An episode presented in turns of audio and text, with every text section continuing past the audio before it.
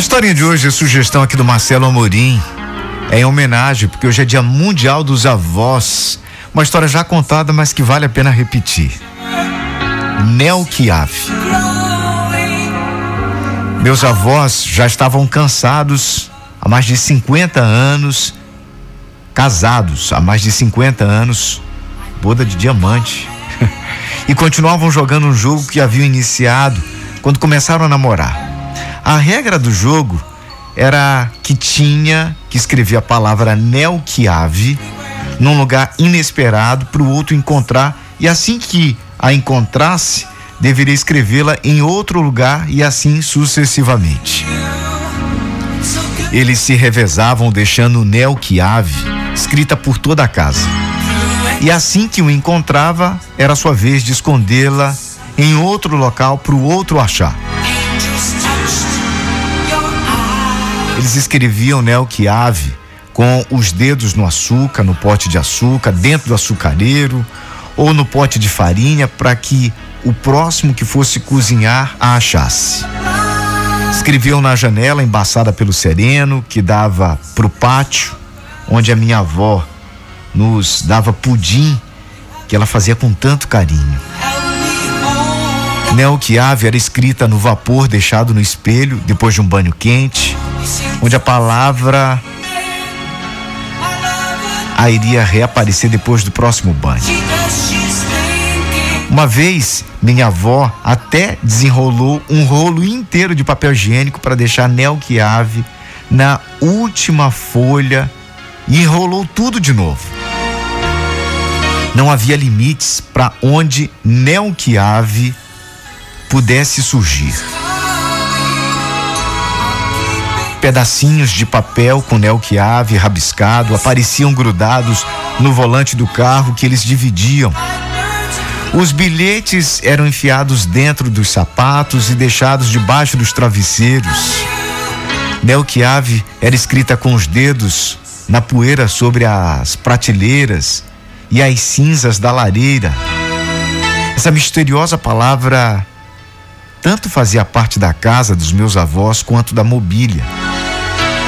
Levou bastante tempo para eu passar a entender e gostar completamente desse jogo que eles jogavam. Meu ceticismo nunca me deixou acreditar em um único e verdadeiro amor, que possa ser realmente puro e duradouro. Porém, eu nunca duvidei do amor entre meus avós. Esse amor era profundo. Era mais do que um jogo de diversão era um modo de vida.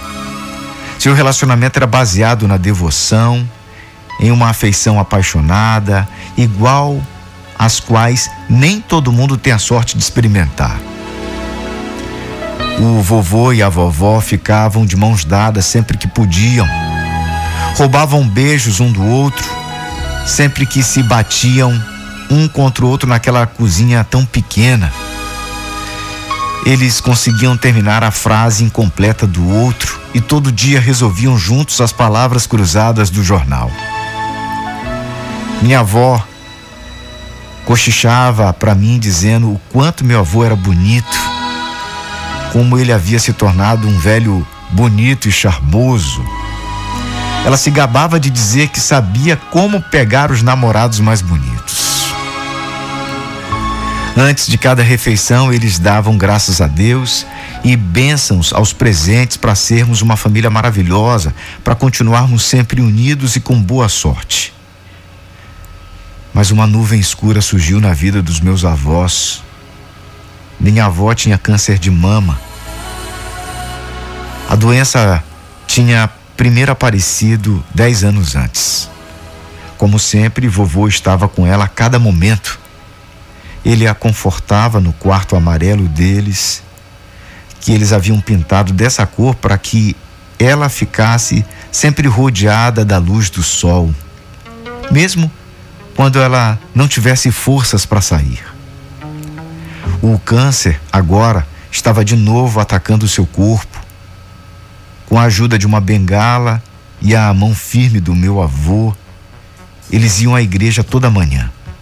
E a minha avó ficava cada vez mais fraca, até que finalmente ela não podia mais sair de casa.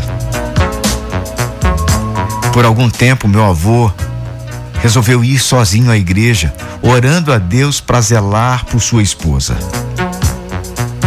Então, o que todos nós temíamos aconteceu. Vovó partiu. Nelquiave foi gravada em amarelo com fitas cor-de-rosa dos buquês de flores do funeral da vovó. Quando os amigos começaram a ir embora, minhas tias, tios, primos e outras pessoas da família se juntaram e ficaram ao redor da vovó pela última vez. Vovô ficou bem junto do caixão da vovó e, num suspiro bem profundo, começou a cantar para ela.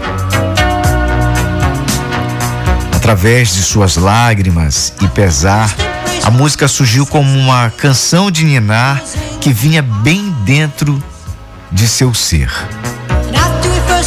Me sentindo muito triste, nunca vou esquecer aquele momento.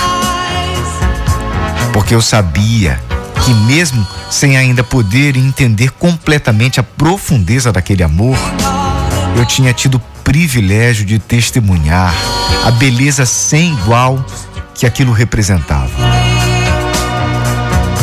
Aposto que a essa altura você deve estar se perguntando, mas o que Nelquiave significa? Nelquiave, as iniciais. Nunca esqueça o quanto eu amo você.